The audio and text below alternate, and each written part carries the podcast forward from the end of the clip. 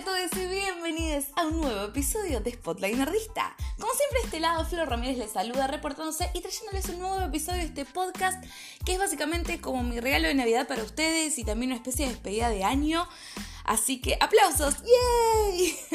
bueno, eh, como se darán cuenta, este episodio no solamente sale un 25 de diciembre, sino que está siendo grabado un 25 de diciembre. Me desperté un ratito más temprano para poder grabar este episodio antes de ir a un almuerzo familiar, porque obviamente mi idea era grabarlo con antelación. Eh, no sucedió, veníamos bien y pasaron cosas, básicamente. Así que bueno, este episodio va a ser el último de este 2019 y estamos preparando ya los nuevos episodios para el 2020. Así que sin más introducción, vamos a empezar con este episodio dedicado a Captain Marvel.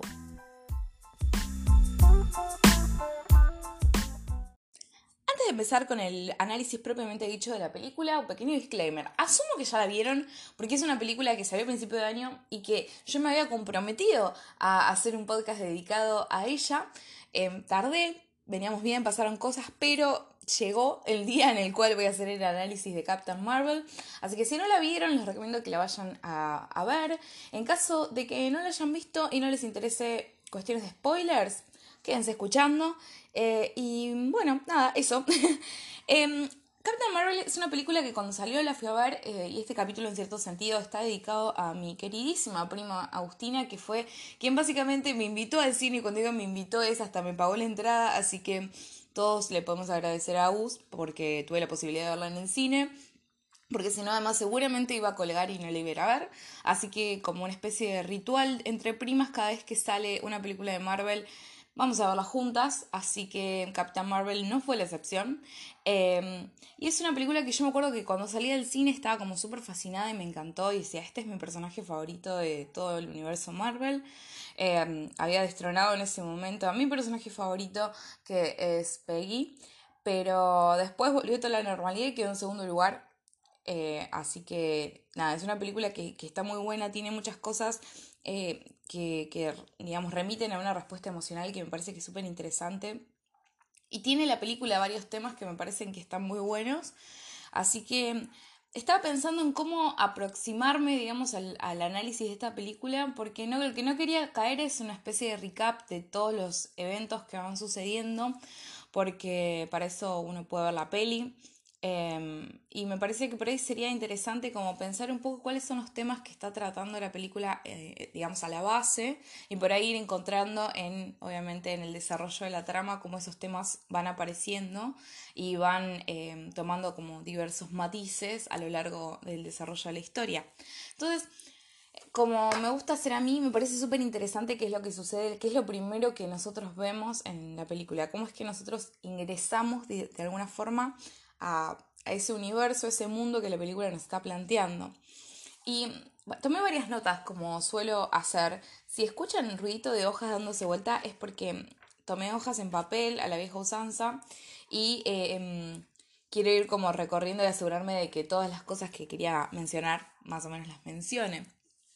Y digamos lo que me resultó interesante de la primera parte de la película es que vemos a nuestro personaje tirada en el, en, el, suelo y vemos que tiene sangre azul, pero lo que me parecía relevante más que, que eso es el tema de que en cierto sentido eh, aparece en forma fragmentaria su rostro, digamos, no vemos su rostro completo, sino que vemos solamente una parte y vemos esta, esta cuestión de, bueno, la sangre azul, o sea que ya nos está mostrando de que hay algo especial en ese personaje, no sabemos del todo cuáles son sus facciones, ni dónde está, ni qué es lo que acaba de suceder, básicamente podríamos decir que es un comienzo en medias res, es decir, a la mitad de los hechos, porque, digamos, pasó algo importante antes y nosotros estamos viendo en realidad las consecuencias de lo que ha sucedido, pero no sabemos bien qué es, no sabemos, no tenemos información contextual como para poder, digamos, significar eso de algún modo importante en este preciso momento.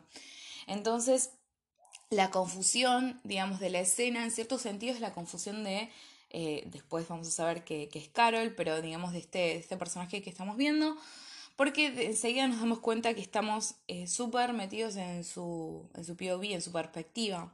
Entonces, eh, esa falta de contexto incluso, vamos a ver de que deviene del hecho de que Carol al principio de la película no recuerda nada, nada de su pasado, no sabe quién es, no sabe qué es lo que ocurrió. Em, entonces es como que de algún modo podríamos decir que la vida con la cual nosotros eh, le encontramos a ella, o la vida que ella está viviendo en el momento en que la película empieza, eh, es de alguna forma, está marcado por este acontecimiento que ella no recuerda y que nosotros vemos así como eh, rápidamente y que esto después entonces se va a ir resignificando y vamos a ir obteniendo mayor información a medida que Carol vaya obteniendo mayor información. De ahí, digamos, confirmamos de que claramente el, el personaje eh, digamos, que, está poniendo la perspectiva y a mediante el cual nosotros ingresamos al mundo es ella. Enseguida nos damos cuenta de que lo que nosotros en realidad vimos es un sueño y podemos deducir que en cierto sentido debe ser un sueño recurrente, especialmente por, eh, después lo confirmamos, ¿no? Pero mm, eh, está, lo interesante también es que cuando ella se despierta de ese sueño, está sumergida en penumbras, ¿no? Solo vemos luces frías eh, mayoritariamente y cuando abre la ventana y es como que empieza a mirar hacia afuera, empieza a entrar una luz cálida o un poco más cálida por lo menos de la que estaba eh, anteriormente y lo interesante también es que ella está mirando, digamos, al, al mundo, de, al planeta, digamos, de los Kree con una ventana de por medio, ¿no? Como que de alguna forma eso representa un poco cómo ella está situada en ese momento, es que está un poco en las penumbras y la luz que viene de afuera está filtrada por, por una pared, hay algo que no le permite como formar parte del todo de ese mundo. Entonces, hay, un juego interesante que después no lo seguí traqueando a lo largo de toda la película, pero que al principio me parece que está bastante claro que hay como juegos interesantes con las luces. Eh, tenemos luces claras y luces oscuras. Em, las luces, eh, perdón, cálidas, no claras. Las luces cálidas van a ser luces como la que nosotros asociamos al sol, que tiene más eh, presencia de colores como el amarillo, el naranja, que son colores que, son considerados colores cálidos. Y obviamente las luces frías tienen muchísima más presencia de los azules. Em, y en este, en este caso, en, este, en esta primera parte, hay como un juego interesante con eso. Em, Vemos también que hay, un hay algo en su cuello que después sabemos que es como una especie de chip, que ese chip también es azul, ¿no? También es frío. Y como que en cierto sentido lo que está relacionado con los Kree va a tener bastante presencia de tonos azules, que es, básicamente de tonos fríos, y eh, cuando ella está en la Tierra vamos a ver un poco más de calidez en la iluminación. Eh, como les digo, no lo rastreé durante toda la película que, para ver qué es realmente lo que sucede con esto, pero me pareció interesante como mencionarlo. Entonces, enseguida vemos de que ella va a, buscar a. Nunca me voy a acordar el nombre del personaje de Jude me lo anoté, denme un segundo, porque dije, me lo tengo que anotar porque si no, no lo, no lo voy a, recuperar. Y se llama John Rock. Em, ella lo va a buscar empiezan a, entrenar. Y em, enseguida en esta, en esta escena de entrenamiento, o de como, sí, de entrenamiento vamos a decirle, están, no es que esté entrenando por ahí necesariamente para aprender, o, sí, pero hay como, como algo de, eso en, la escena. En esta escena aparece esta idea de dejar atrás el pasado. Entonces eh, empezamos de a poco como a tener una visión un poco más eh, interesante respecto de, de Carol y qué es lo que ha sucedido, porque pensemos que eh, sabemos de que este sueño es recurrente porque el diálogo con, John Rock lo, lo, explicita. Por otro lado, vemos esta idea de que es necesario dejar atrás el pasado para que el pasado deje de controlarla y que deje esto de ser, digamos, una vulnerabilidad. Em, porque vamos a ver que hay una fuerte reivindicación de la racionalidad en el mundo Cree por sobre las emociones. Entonces se considera que el personaje de Carol, eh, al estar atado todavía a un pasado, que además es un pasado que no recuerda, entonces en realidad está atada a una falta, em, hace que eso la vuelva, digamos, débil y vulnerable. Entonces eh, aparece esta idea del control como respuesta ante la vulnerabilidad. Entonces acá tenemos esta primera este primer gran tema, esta primera gran dicotomía que es esto, racionalidad versus eh, emocionalidad que es una distinción que la vamos a ver de diversas formas todo el tiempo. Por, por, un lado, esta idea de bueno, dejar atrás el pasado para que no te controle, porque considera que cuando ella se enoja y, digamos, de alguna forma esa, ese enojo se explicita a través de, sus poderes, eh, hace que ella en realidad no tenga control sobre sí misma, sino que es su pasado el que tiene control sobre ella y como consecuencia eh, eso representa algo negativo, especialmente para la batalla, ¿no? Porque es como una especie de, digamos, su tarea va a tener que ver con las batallas. Entonces, eh, obviamente se va a valorar la lógica y la idea de una frialdad y eh, recordemos entonces la presencia de mucha luz de fría eh, en el mundo CRI va a estar relacionado también con esta misma idea. Las emociones entonces van a ser algo negativo y van a ser algo de los cuales es necesario desprenderse. Entonces vemos, ya empezamos ahí a tener una idea de más o menos en qué temas o en qué cuestiones está basando e-, esta idea de los personajes. Y otro de los elementos interesantes, otro de los grandes temas de la película va a aparecer cuando eh, Carol va y, eh, a tener como su encuentro con la inteligencia suprema. Ahí vamos a ver dos grandes, me parece, dos grandes temas que van a atravesar a la película. Por un lado, está esta idea de que la inteligencia suprema no tiene una forma determinada, ¿no? Aparece con la forma em, de, la, de quien está yendo a conectarse con esa inteligencia suprema respeta más. Entonces, hay un, juego interesante con esta idea de, bueno, qué es lo que pasa con la copia y el original. Porque, mm, digamos, la idea también de la diferencia entre esencia y apariencia, que es básicamente el mismo problema. Em, acá lo que vemos es que la inteligencia suprema no tiene una forma determinada, por lo tanto es pura apariencia. Em, y también esta idea de que como es pura apariencia no, no, no, es posible, digamos, reconocerla propiamente dicha porque no hay nada que se mantenga estable, solo el hecho de que es inteligencia suprema, ¿no?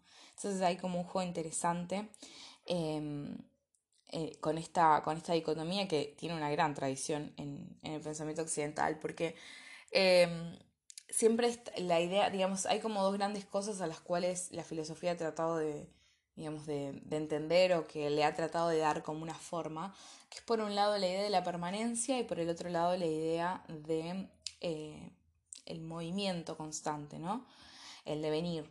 ¿Qué es lo que sucede? Si nosotros miramos antes de la, digamos, de la filosofía como platónica, que por ahí es como las, en realidad la, filosofía socrática, lo que vamos a ver es que hay como dos grandes eh, visiones del mundo, digamos.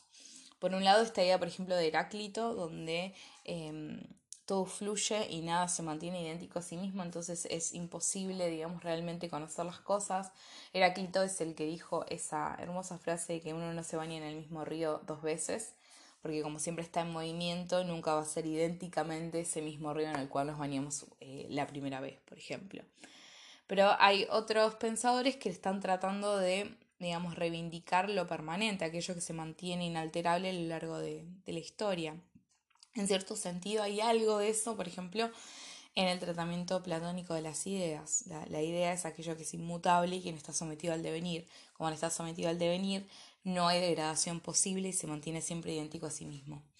Pero al mismo tiempo Platón, eh, digamos, con su sistema lo que posibilita es como la convivencia de estos dos elementos. Tenemos el mundo inteligible, donde están las cosas inmutables, que son las ideas, y por el otro lado el mundo sensible, donde el devenir es la regla y el cambio es lo es todo. Entonces, en esta conexión que establece entre el mundo inteligible o el ámbito inteligible y el ámbito sensible, a través de la participación, que es como todo un problema del cual no me voy a meter porque no soy experta en filosofía antigua em, y, y, es muy complejo y es un problema realmente, digamos, es un gran problema en el sistema eh, que propone Platón, lo que vamos a, encontrar es bueno, como diversas formas de tratar de dar cuenta de que hay algo que cambia y algo que se mantiene, ¿no?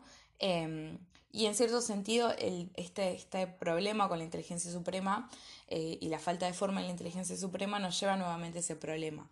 Si la inteligencia suprema es pura apariencia, en tanto que a cada persona que se le aparece eh, tiene una, le va a tener una forma distinta de acuerdo a quién se le presenta, ¿Existe realmente algo así como la inteligencia suprema? Porque, digamos, debería haber algo que se mantenga estable como para poder referir siempre a lo mismo.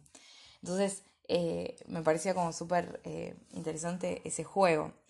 Em, y por el otro lado, otro de los temas que va a aparecer en la inteligencia suprema con la, con, con la charla que tiene Carol con la inteligencia suprema, tiene que ver también con, una, otra idea que, me parece que podríamos resumir con esta, oposición, como, esto, como grandes oposiciones, entre lo colectivo y lo individual.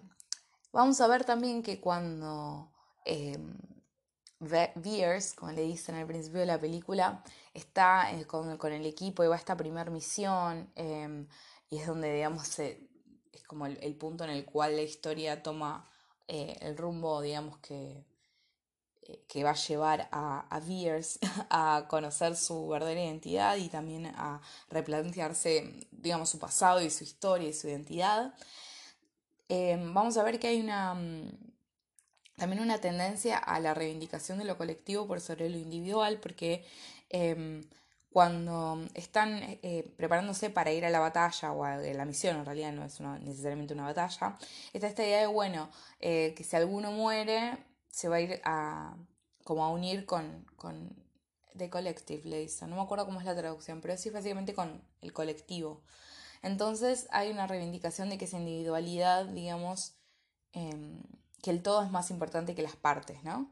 Entonces cada uno tiene que cumplir una función y tiene que mantenerse dentro de los límites de esa función para que el colectivo, digamos, prospere y se mantenga em, como estable y que pueda avanzar y, mejorar, porque además es nuevamente esta misma idea, digamos, lo, lo racional, lo lógico, por sobre lo lo, lo, lo pasional, si se quiere, o, la emoción.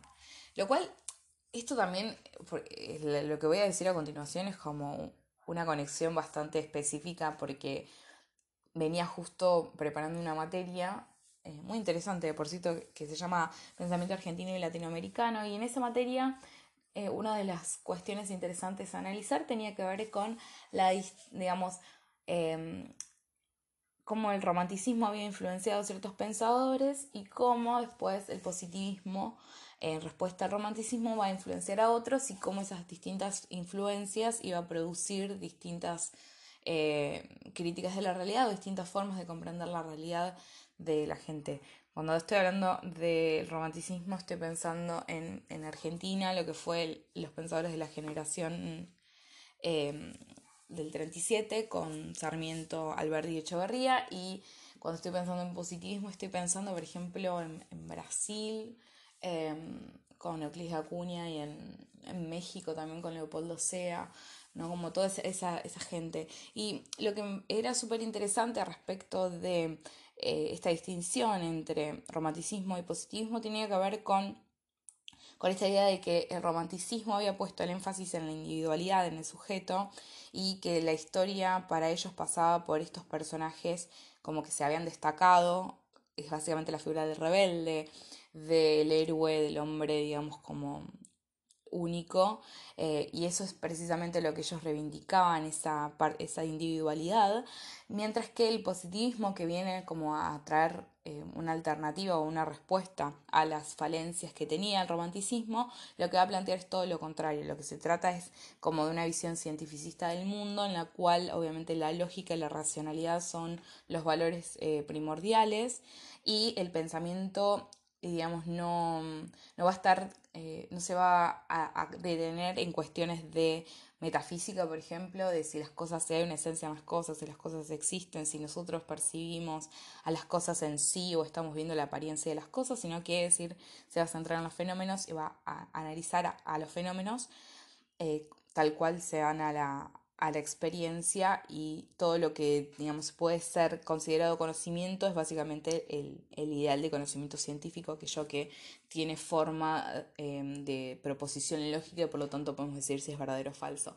Entonces, en cierto sentido, como haciendo como un estirando mucho, mucho, mucho, mucho el análisis y como medio ahí eh, tratando de hacer que las piezas de rompecabezas se, se se coloquen donde tienen que ir con mucho esfuerzo, eh, también se me venía un poco a la cabeza esas, como esas dos visiones del mundo, ¿no? Y que Carol de alguna forma lo que va a representar es la individualidad, es la, este sujeto extraordinario que se desprende de la comunidad. Y lo vemos también cuando ella, por ejemplo, decide eh, tomar acción por su cuenta y, digamos, tiene que convencer a John Rock, pero eh, en realidad ella toma esa decisión y va y lo hace. Em, entonces ahí también hay como esta idea de, bueno, de la individualidad por sobre, por sobre lo, lo colectivo y los Kree en realidad como que pondrían el énfasis o por lo menos lo que parece ser en esta película, porque yo sé que los Kree, los Skrull tienen toda una... Los Skrull, no Skrull, pero no importa, ¿se entiende? Tienen toda una historia y hay como un, background que yo no conozco, en lo cual no me voy a hacer cargo porque eh, es un montón, pero digamos, como deduciendo un poco de qué es lo que aparece en la película, ¿no? Es como que hay una visión mucho más lógica, racional, cientificista, si se quiere, con muchas ganas y amor, podemos calificar en cierto sentido de positivista y eh, Carol en realidad representa todo lo que esa visión no, no, no pondera, que es básicamente lo irracional, lo emocional, lo individual. Entonces, nada, me parecía como interesante compartirles un poco eh, esa distinción que me parecía como, como interesante por lo menos. Por el otro lado, vemos que esta, esta idea de que, digamos, se plantea bastante toda una cuestión respecto de los recuerdos, de la memoria y también su relación con la identidad, que ese me parece que es como el, gran tema eh, de, de, esta historia, tiene que ver, es una historia, digamos, de identidad, en tanto que el personaje de Carol va a ir atravesando un montón de cuestiones a lo largo de la película que le van a permitir como ir reconectándose con su historia y ese reconectarse con su historia y de dónde viene y cómo es que llegó a donde está en ese momento, hay una especie de, digamos, de reivindicación de su identidad. Eh, entonces eh, se establece esta conexión, ¿no? Recuerdos, em, los recuerdos que tenemos nos hacen quienes somos. Y la idea también de que ella no tiene recuerdos y, como decía hoy, representa una ausencia. Em, hay, es, como que tiene una estructura como bastante interesante porque es como que hay algo ahí que, em, que no está explícito, pero que me da la, digamos, la lectura que yo hago es como que está de alguna forma presente incluso en esa ausencia. ¿A qué me refiero con esto? Que es como que hay algo de Carol que nunca se termina de adaptar a, a ese, al, digamos, al modo de vida Cree, ¿no? Que siempre de alguna forma le, le impide formar parte de esa comunidad y obviamente no es una cosa, no es una, un elemento consciente, porque como decíamos, los recuerdos no están, pero me parece que sí tiene que ver con algo de su corporalidad, ¿no? Como que esta idea de que a los fenomenólogos nos gusta mucho esta reivindicación del cuerpo, eh, esta idea de que también el, el, cuerpo eh, puede también, digamos, como retener esos, eh, esas habitualidades y y esa cierta familiaridad con los lugares y con las acciones que no necesariamente está a nivel consciente pero que se mantiene latente ahí. Eh, es, es una, una, idea bastante como que tiene sus complejidades y no la tengo desarrollada del todo, pero es como que intuitivamente tiendo a pensar eso, ¿no? Y que lo que a ella no le permite, digamos, conectarse y formar parte, digamos, indiscutidamente de esa sociedad, tiene que ver precisamente con, primero, con la ausencia de sus recuerdos, pero el otro lado también con, digamos, con esta idea de que ese cuerpo que retiene eh, también conocimiento y, y eso también es como que la planta distinto en ese mundo y por lo tanto es ese, esa forma de plantarse distinta también la va a separar. Por otro lado, con, su digamos, con, eh, con su charla, por decirlo de alguna forma, con la inteligencia suprema, lo que vamos a ver es eh, esta explicitación de que sus poderes en realidad vienen de los Kree, ¿no? que ellos le dieron esos poderes y como ellos le dieron esos poderes, eh, se los pueden sacar. ¿no? Y digamos, y además consideramos que de alguna forma esos poderes son precisamente lo que la distinguen del resto, además de estas características que mencioné antes, ¿no? Pero en forma concreta, lo que la va a separar de, de la comunidad es precisamente que ella tiene esos poderes que no los tienen todos, claramente no. Entonces hay algo especial ahí. Entonces aparece esta idea de que, bueno, sus recuerdos en realidad son externos, que ella no, eh, no es dueña de ese poder, sino que es solamente un canal.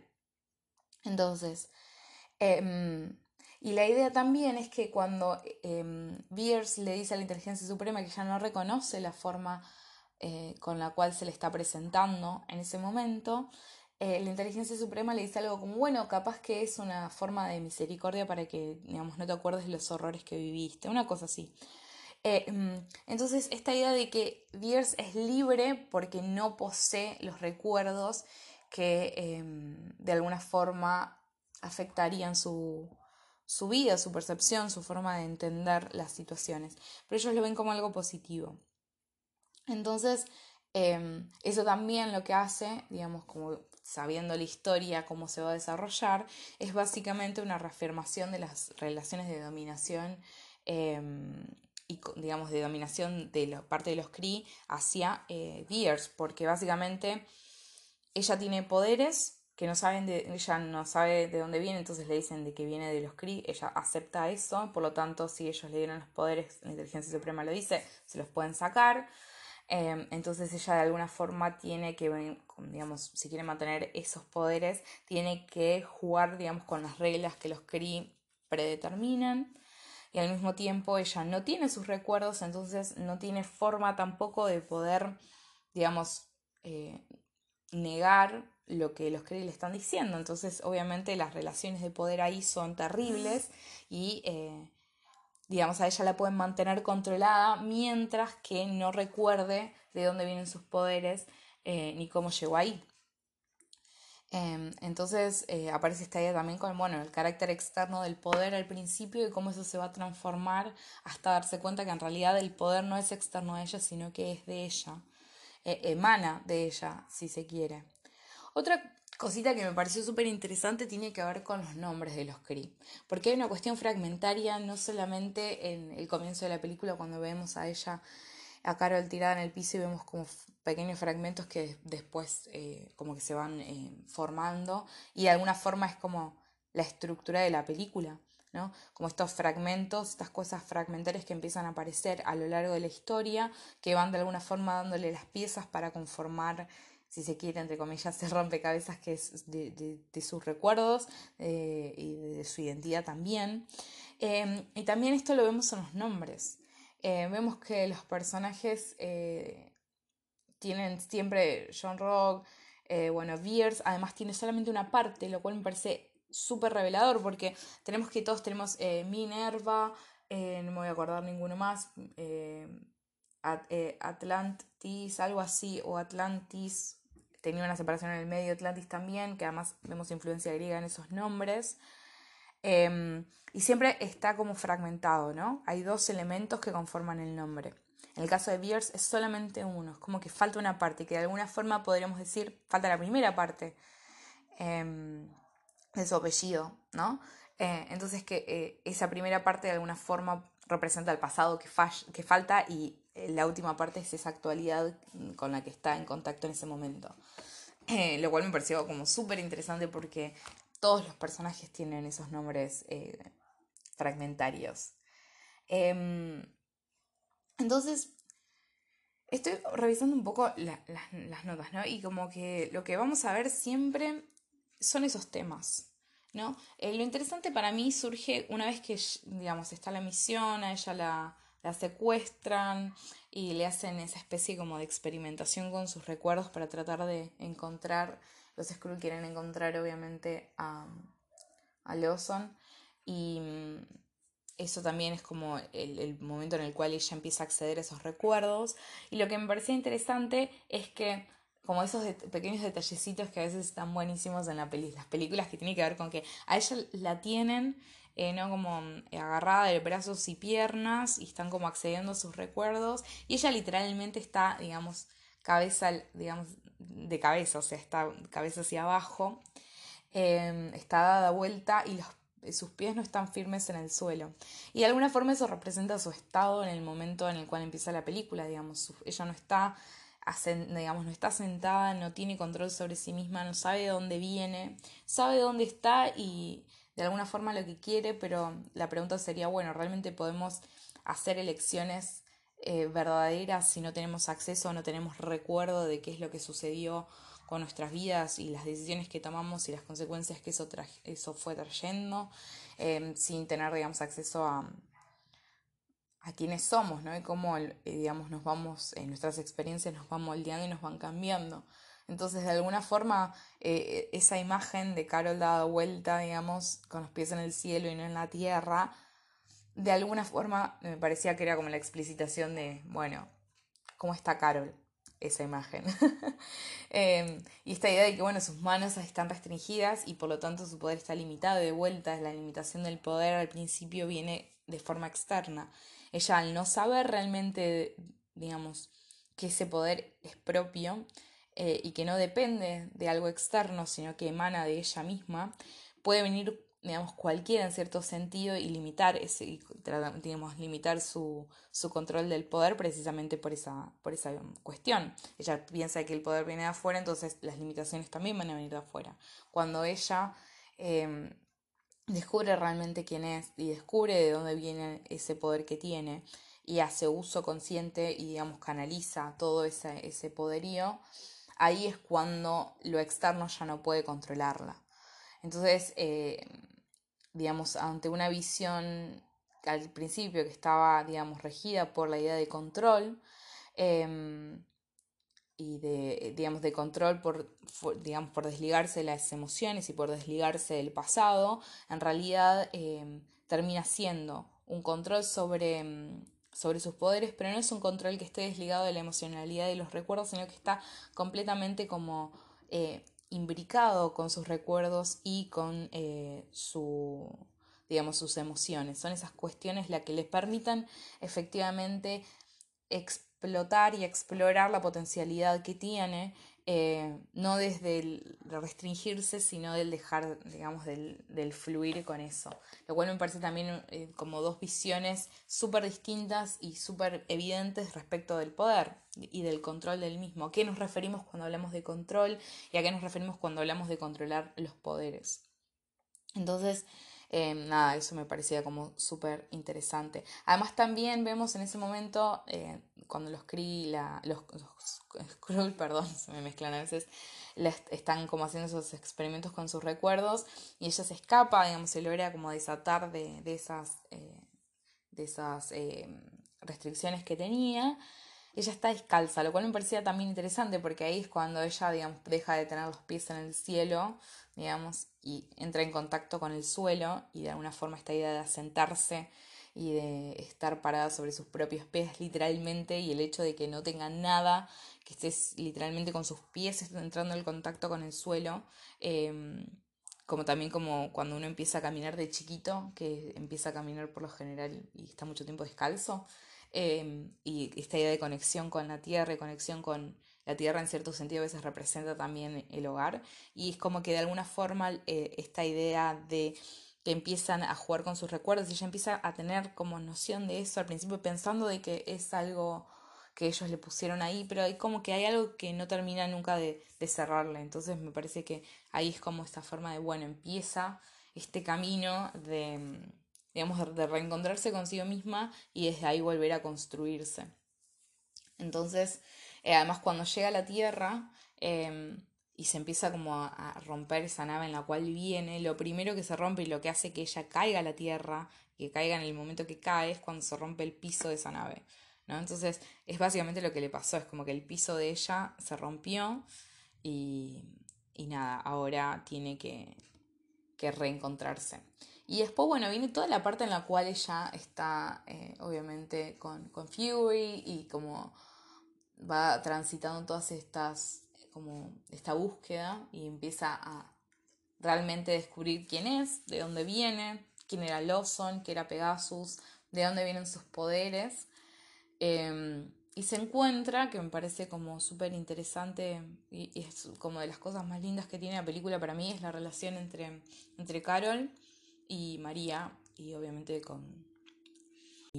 Ay, em, y Mónica, ¿no? Em, esta idea de que cuando se reencuentra con ellas, es como es un momento clave, ¿no? Porque em, es interesante también porque en un momento em, María le dice, bueno, vos sos Carol Danvers y le empieza a decir como quién era ella, quién era Carol para María, ¿no? Y es desde ahí que ella empieza como a reencontrarse a sí misma. Y eso también habla un poco respecto de, de esta relación entre, de la construcción de la propia identidad cuando estoy con los otros, ¿no? Es, se construye un yo porque hay un otro que es distinto, ¿no? Por, es por, como consecuencia de la alteridad.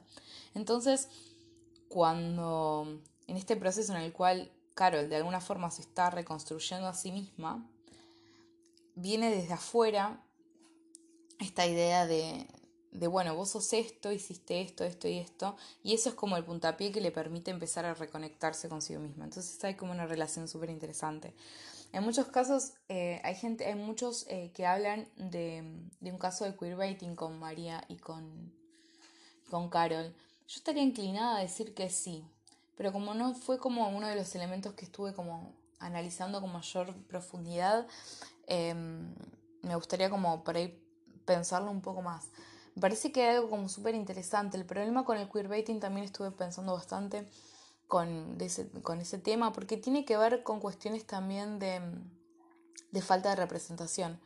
Porque si hubiese muchísimas historias en las cuales, eh, no sé, en este caso tendríamos de parejas de, de, lesbianas o bisexuales, incluso pansexuales, eh, con muchísima más frecuencia, uno podría explorar, por ejemplo, eh, la amistad entre mujeres de un montón de, de, formas sin caer en que tiene que ser una cuestión romántica.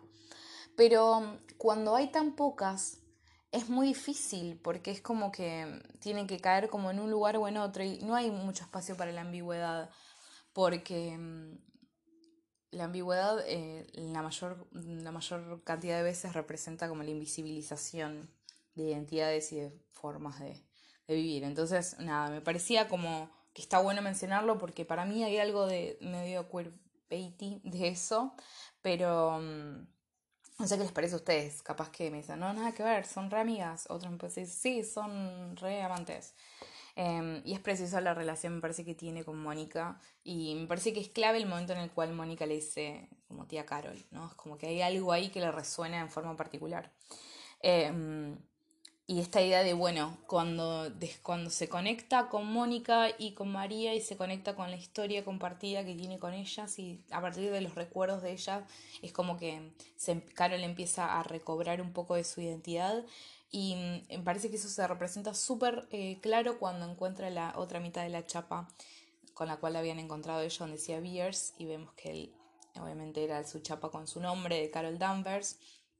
Entonces cuando conecta con ellas conecta con su pasado, el conectar con su pasado le devuelve como el, la originalidad de su nombre o la totalidad, ¿no? Y ahí es cuando a partir de ese momento ya es como Carol Danvers empieza a, en su camino, digamos, de convertirse en, la heroína que se va a convertir, pero primero tuvo que reencontrarse a sí misma, primero tuvo que ser, eh, volver a ser Carol Danvers para desde ahí, digamos, ser Captain Marvel, si se quiere, ¿no? Como en esta idea. Eh, y mm, otra cosa interesante es esta relación o esta dicotomía a veces o esta tensión entre la familia biológica y la familia elegida, ¿no?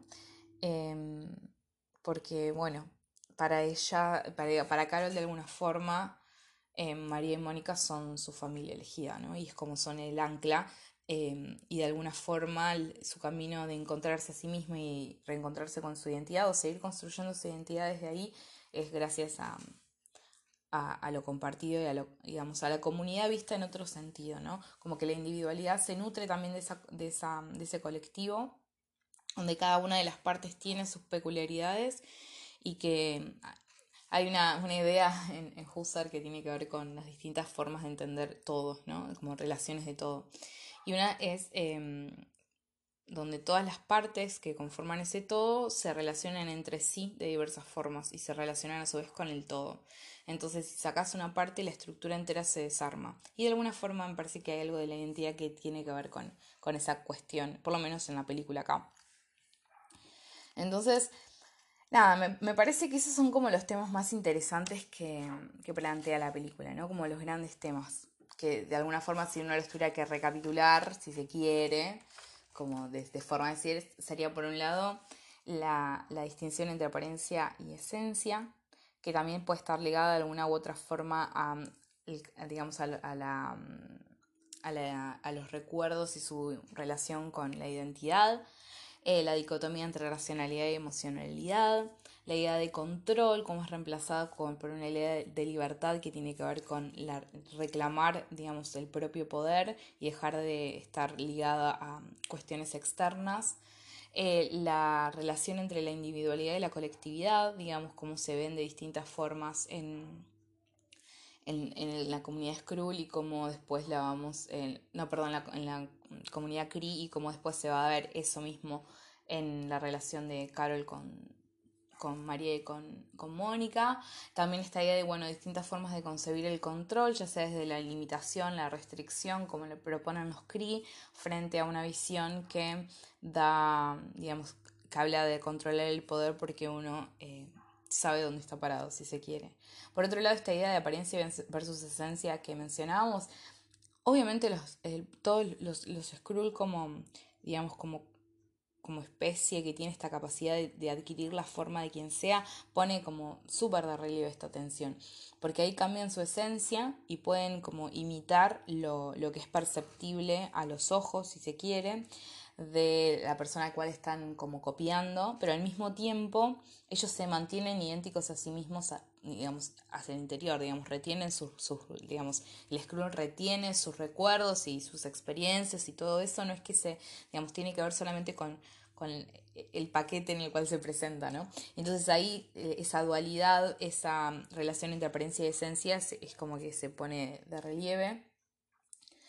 Em, y por otro lado, esta cosa de lo fragmentario versus lo unitario. Lo fragmentario visto precisamente al comienzo y en los nombres, por ejemplo, eh, de, los, de los Cree y cómo después se, unifica todo en, ella cuando reclama su poder y sabe realmente quién es.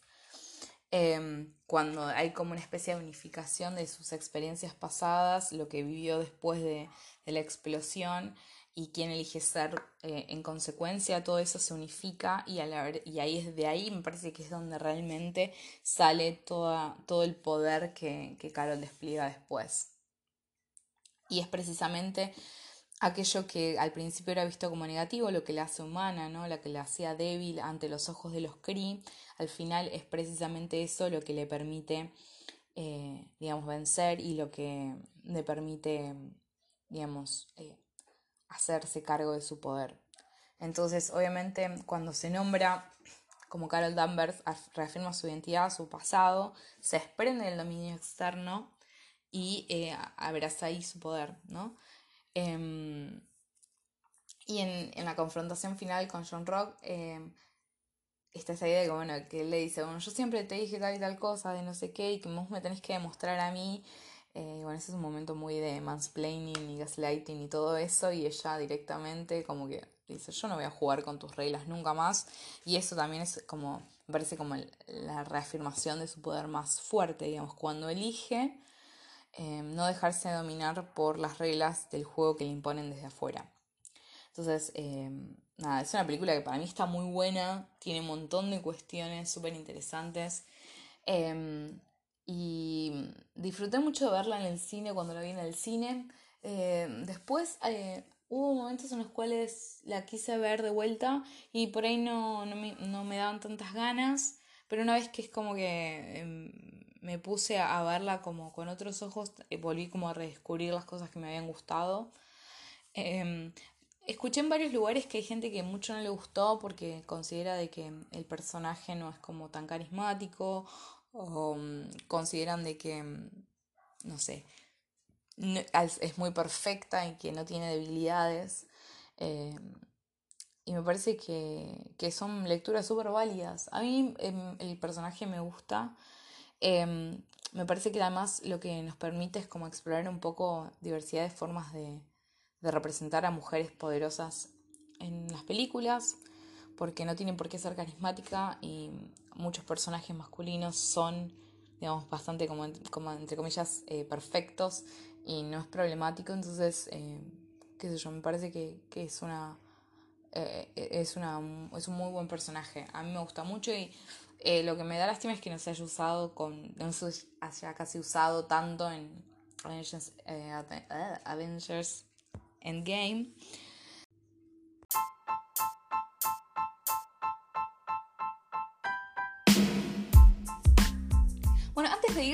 Antes de que me olvide, en realidad voy a hacer un pequeño paréntesis, de parroquiales.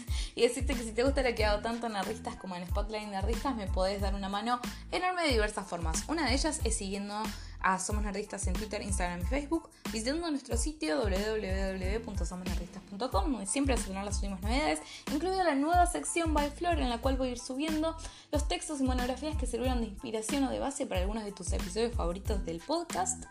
También nos puedes dejar reviews en tu app de podcast favoritos, así llegamos a más gente ocupada como vos. Y para cerrar, también si querés podés pasar por patreon.com barra nerdistas y con una pequeña colaboración ayudarnos a seguir produciendo más y mejor contenido del que tanto te gusta. Y además, si querés contarnos qué es lo que te pareció este episodio, puedes mandarnos ya sea un mail a contacto o también un audio desde Anchor. Todos los links los vas a encontrar en las, eh, las notas del episodio. Y si estás en Anchor y nos querés mandar un audio, lo puedes hacer y nosotros capaz te podemos responder en alguno de los episodios próximos. Así que bueno, si quieren seguirme a mí en redes sociales, siempre me pueden encontrar como Floren, que es con 3O y 3E. Y bueno, ahora sí, oficialmente felicidades para los que celebran las fiestas, para los que no también, porque siempre hay buenos motivos para festejar. Eh, Espero que el comienzo de este 2020 los llene de hermosos momentos y mucha prosperidad y nos reencontramos en enero del próximo año con una nueva temporada de Nerdistas y de Spotlight Nerdistas. Así que hasta el próximo episodio.